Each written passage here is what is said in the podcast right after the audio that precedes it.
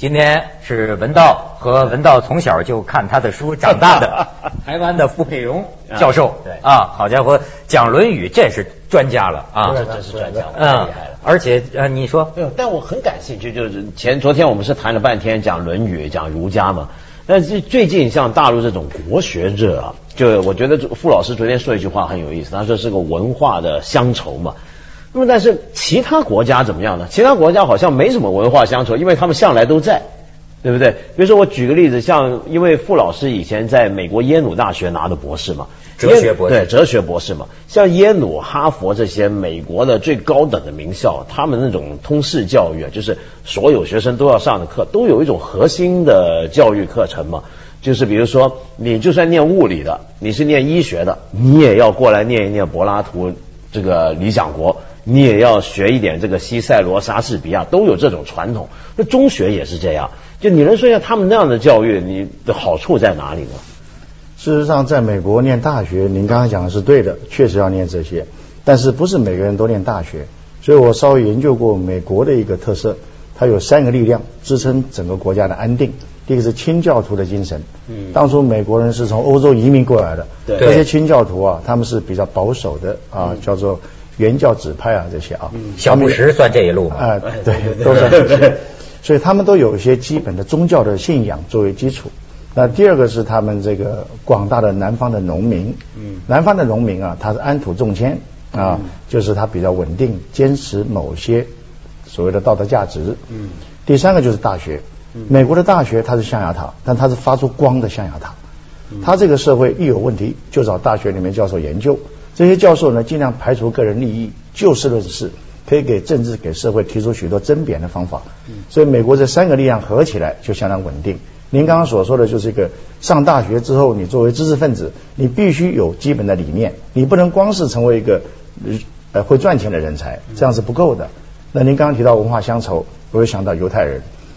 犹太人事实上是一个很特殊的民族，他们自称选民，被上帝选的。嗯但他一九四八才建国。对，那在这个之前，他们怎么过日子呢？他靠一本什么？他们的圣经。所以他们把圣经当做可以移动的、可以携带的祖国。嗯他们有这样的绰号。嗯所以他们可以走遍天涯，不至于失落。对都知道自己的认同。您说这个，我就想起啊，我怎么最近发现，对于这个中国出现的很多个恶事吧，哈，这个新闻评论员，多个新闻评论员，他开始提到宗教感这个问题。嗯就比呃，就比方说，我们出个黑煤窑，嗯或者说矿难，哎，我就发现有的新闻评论员他会说，这中国呀没有宗教感。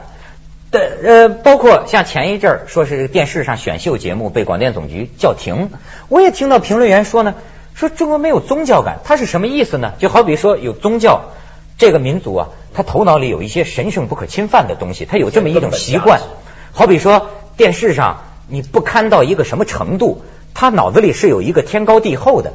但是呢，这种分析就认为，就我们这个民族虽然儒家立起了一个标准，可是事实上我在我身边感受到的那是永恒的实用主义、永恒的机会主义者。所以什么，呃所以就是说没有一个最高的律令，所以什么事儿都能干得出来。他没有一个，您您觉得这怎么看？两千多年以来，本来中国人是相信天的。你在《诗经》里面，“天生真名，天作高山”啊，相信天。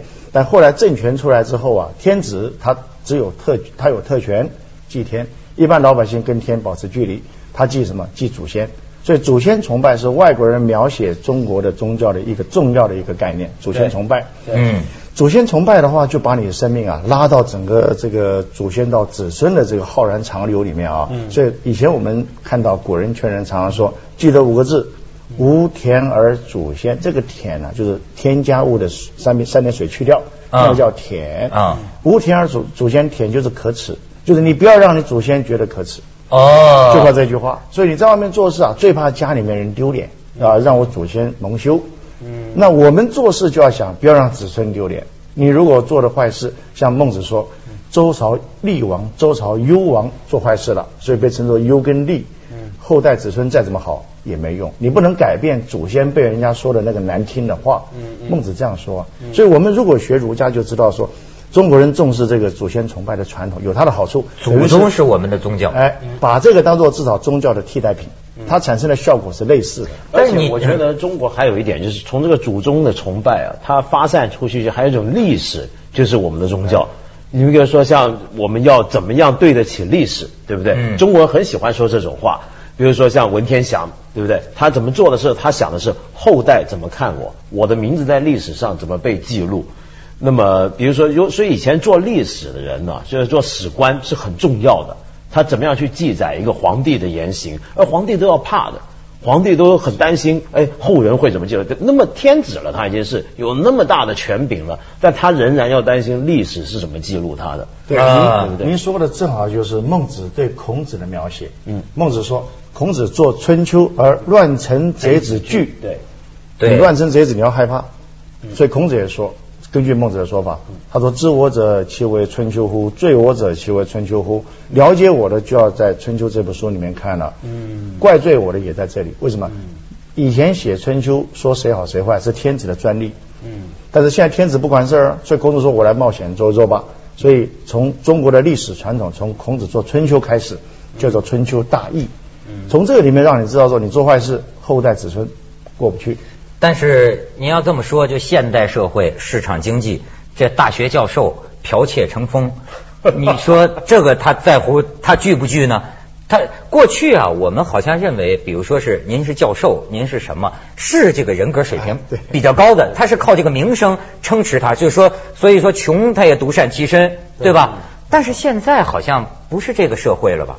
两年前呢，美国做个统计，说一年之内上网查字最多的是两个字，第一个叫做 tsunami，tsunami 是海海啸。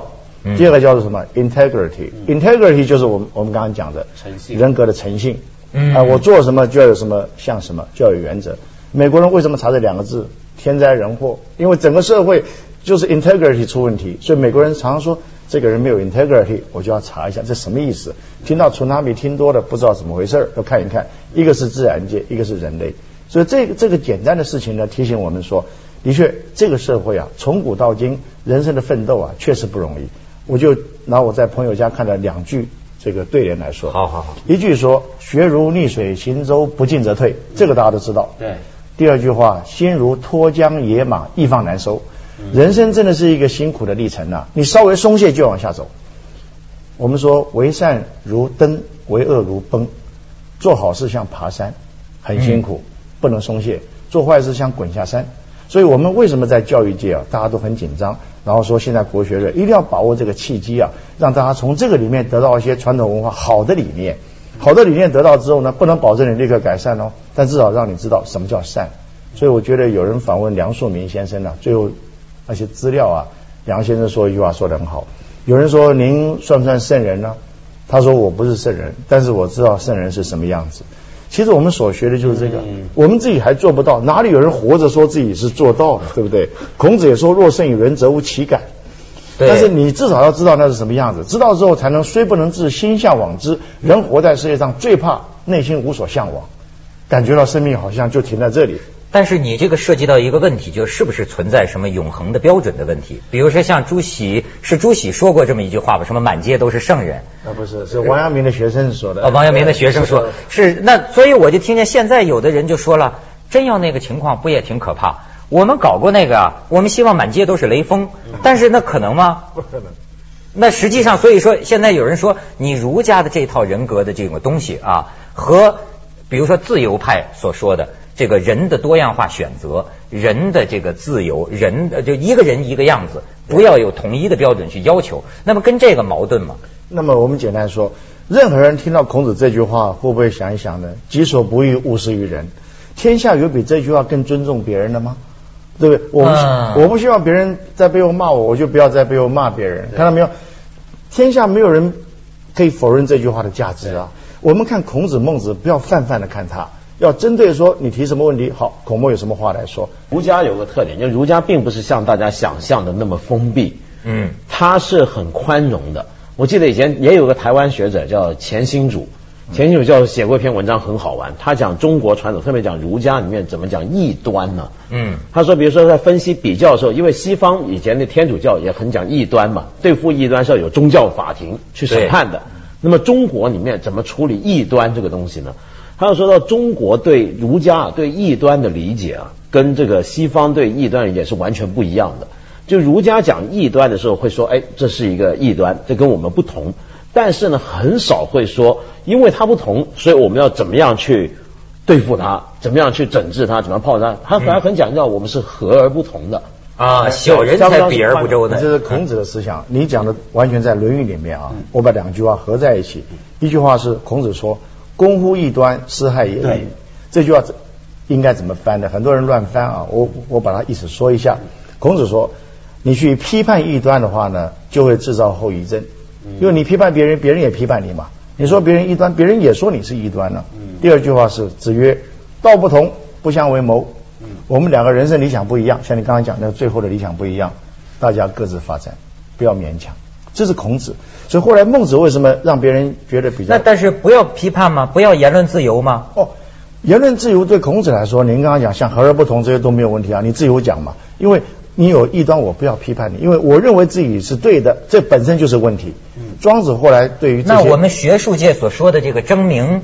又该怎么理解呢？基本上百家争鸣。难道不能，比如说不能批判您吗？当然可以，但是你批判要根据事实来批判。每一个人建立学说的时候啊，都从经验里面找材料，找到最后他把它整理出来一个架构，希望来呼吁别人认同他。认同之后，他就成为一个学派，所谓的九六十家就出来了。嗯。但是最后还要检验，检验一个学说有一两个方法。第一个，这个学说出来之后，让人性的发展是不是可以自由的、自在的尽量发展？第二个，你发展之后是不是快乐？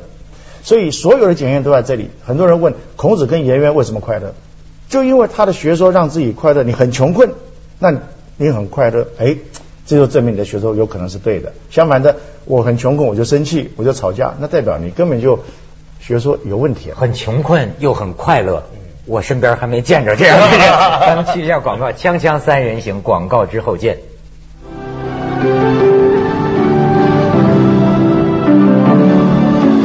最近呢，这个武汉一个重点大学，很著名的大学，母校就行了。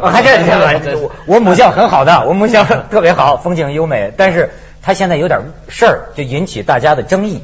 就说开了一个国学班，文史哲这些国学班，就讲这些什么呃四书啦、易经啦，就讲这些国学。但这国学班呢，收费奇高，两万八。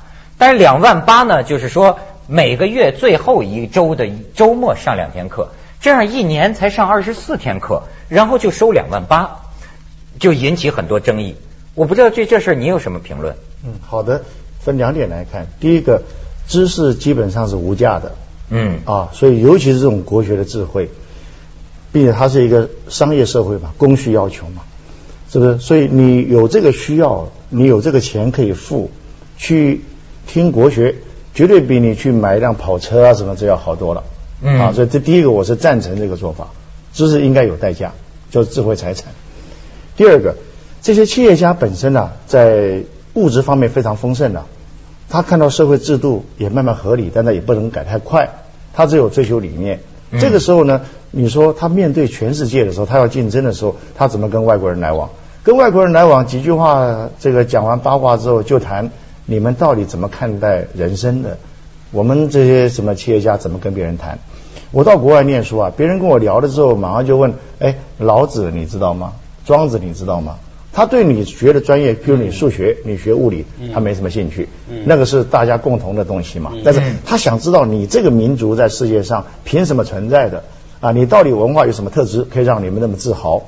企业家需要这个。当他需要这个的时候呢，他以他的能力去。付钱去上课没有问题，我只是要补充一点，像武汉大学在那个地区，他应该想办想办法开一系列的这个什么民间的这个公益讲座，你配合起来就没事了。但我还是很想很好奇啊，像现在这种国学日啊，就在其他国家他们怎么样做他们的经典教育呢？比如说像像我知道傅教授也在欧洲教过书，欧洲是不是做的很好很完善？比如他中学是怎么样去做？呃，在某些国家，中学时代就有一些哲学教育啊，比如说法国，他们有一次考大学的时候呢，题目就是人是什么，就这么简单，让你自由发挥。代表他们在中学时代就有一些基本的训练。有一本书叫《苏菲的世界》，对，啊，苏菲的。他在他在欧洲啊是写明的，给十四岁的小女孩看的。我最近碰到一个学生，他说，哎，那我可不可以看这本？我说你在在在这个中国长大，十四岁看不懂。嗯，我说你上大学才看得懂。我在台大做过实验。嗯，呃，学生看不懂，为什么？因为你没有基础教育，并且他谈的都是西方哲学。西方哲学一旦变成中文，叫做翻译，一翻译就出问题了。你看得懂的地方都不重要，重要的地方都看不太懂。他翻译翻的不好。所以在这个时候，你没有这个这个思考的这个基础的话，学习的基础很难做到。那他们上大学之后，像您刚刚说的，他有一个核心课程，所以每个大学都希望说，我培养的学生不要只是专业专家，他那个太窄了。因为你到社会上找到工作之后呢，到了中年的阶段，很可能当到主管。这个时候你对人性不了解，对人生的幸福没有基本的憧憬，你怎么去安排自己的生活呢？所以孔子说，儒儒家就能让人了解吗？哎，因为儒家思想基本上你从第一章看到最后一章啊，它总共有五百一十一章，你全部看完之后就发现说，他讲的是做人处事的道理啊。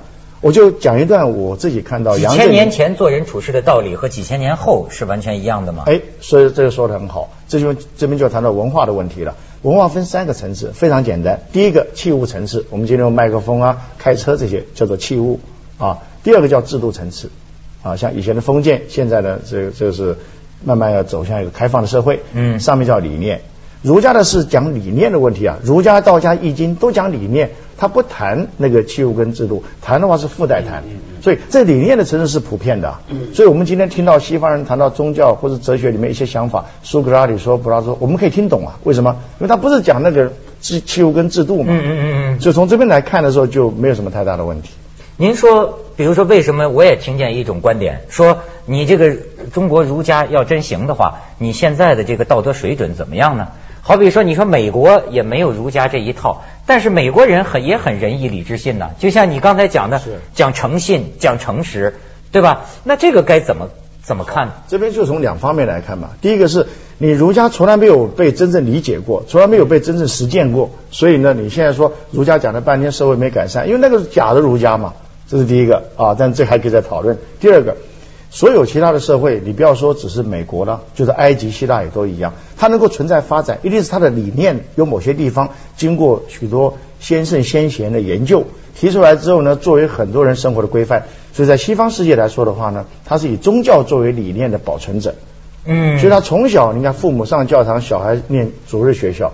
他就慢慢听圣经故事，知道做人处事怎么做。而且呢，我们这有点情况不一样，就是我们你也不能说都是儒家的错，为什么？因为过去几十年都没教儒家嘛。我们这有另一套经典教育嘛，就中学都在上政治课嘛，对不对？对台湾教儒家了呀，台台湾也教儒家呀，但是台湾教儒家是把它放在中学课程里面要考试，凡是要考试的都没人喜欢。您教授说这话，呃，真的这样子。我们教学生也知道，你只要考试，他是不喜欢，他是背。因为我举个例子，学生背孔子的话，三十而立，四十而不惑。我就问学生呢，什么叫四十而不惑？学生都二十几岁啊，我当然知道，四十岁就没有迷惑了。请问他真的知道什么叫四十而不惑吗？他才二十来岁啊，对，真的到四十岁才知道说四十而大惑。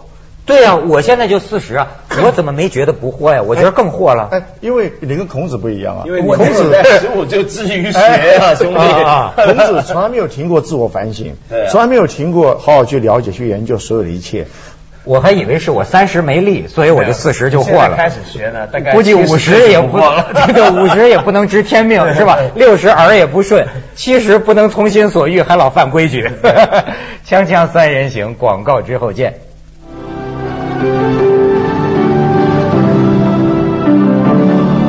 最后再讲点琐碎的事儿哈，就是你看在现代社会，其实也发现一点，口才能讲的人是是很吃香的，对吧？像您就非常能讲的，呃，但是呢，你小时候，我看他跟我一样都有过口吃。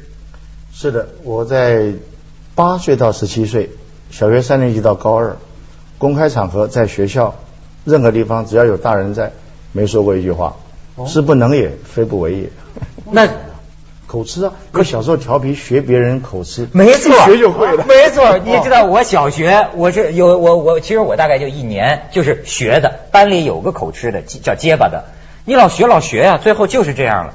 最后我是怎么治好的啊？就我哥一转身，叭给了我一大嘴巴，你我说你干什么就好了就好了，好了是那么好的。哎呀，就其实你并不是那种气质性的。对，嗯，可惜我哥哥没给我一嘴巴。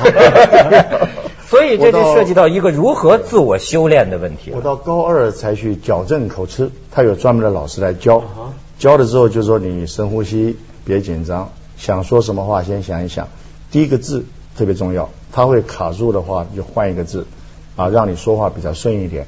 学了两个月，终于可以慢慢讲话了。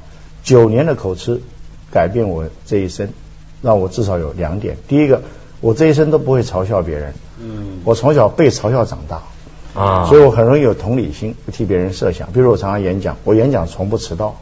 嗯，我我因为我怕别人等我，我不好意思。这就己所不欲，勿施于人。对，当然这跟口吃那种心态比较有关系。对对对对。第二个是我很珍惜说话的机会。我特别感谢我小时候这样的经验，是因为我现在教书嘛，尤其教哲学。我想这个梁兄知道，哲学特别难讲，对，讲不清楚，讲了让别人听不懂很容易，对，听不懂很容易。所以我就因为小时候说话有困难，我就后来就特别学怎么说话，别人才听得懂。怎么说话呢？给我们传解这儿。怎么说话？你一定要根据这个听的人他的心态。比如说你前面讲三分钟，你看别人皱眉头了，你就知道该讲的浅显一点，该举个例子。啊，要会察言观色，一定要。嗯。那有时候你看看别人，这个是我最怕去讲的时候是老弱妇孺都有。啊。那你要讲的让他们都听得懂，很辛苦，就是说特别是一个挑战。啊。那你如果学生程度听的人越整齐越好，你就可以抓到一个这个大概的频率啊，就是思想的频率。往上面慢慢提升，你讲的只要让别人听了之后稍微多一点点，他就觉得说，哎，今天没有浪费时间了，就是。哎，那你觉得最近比如说来大陆多了，看到跟大陆在大陆做演讲多了，你觉得大陆的这些学生，譬如说听你演讲，跟在台湾比起来，这个分别是怎么样？说实在，台湾因为听演讲太容易、太普遍了，大陆听演讲特别热忱。我去年在六所大学做过演讲啊，那么学生反应啊非常热烈，包括北大、清华。地板全部坐满，嗯，当时我看了很感动。那我心里想，他们会不会白来一趟呢？所以我讲的特别认真，嗯，啊，每一句话说出来都能够去，因为我们说话的时候啊，有时候听不到自己说什么。我因为小时候口吃啊，哦，我说话的时候我自己听得到我说话，我也知道别人听到我说的话之后心里会有什么反应，我在根据这个然后调整我说话的方式，所以效果就比较好。所以。受过苦的人就是不一样，是听到自己说话，就是对呀，他能够就是，其实这也是儒家很强调一种同情同理，对，是吧？把自己带入别人的感受，这就是一种交心。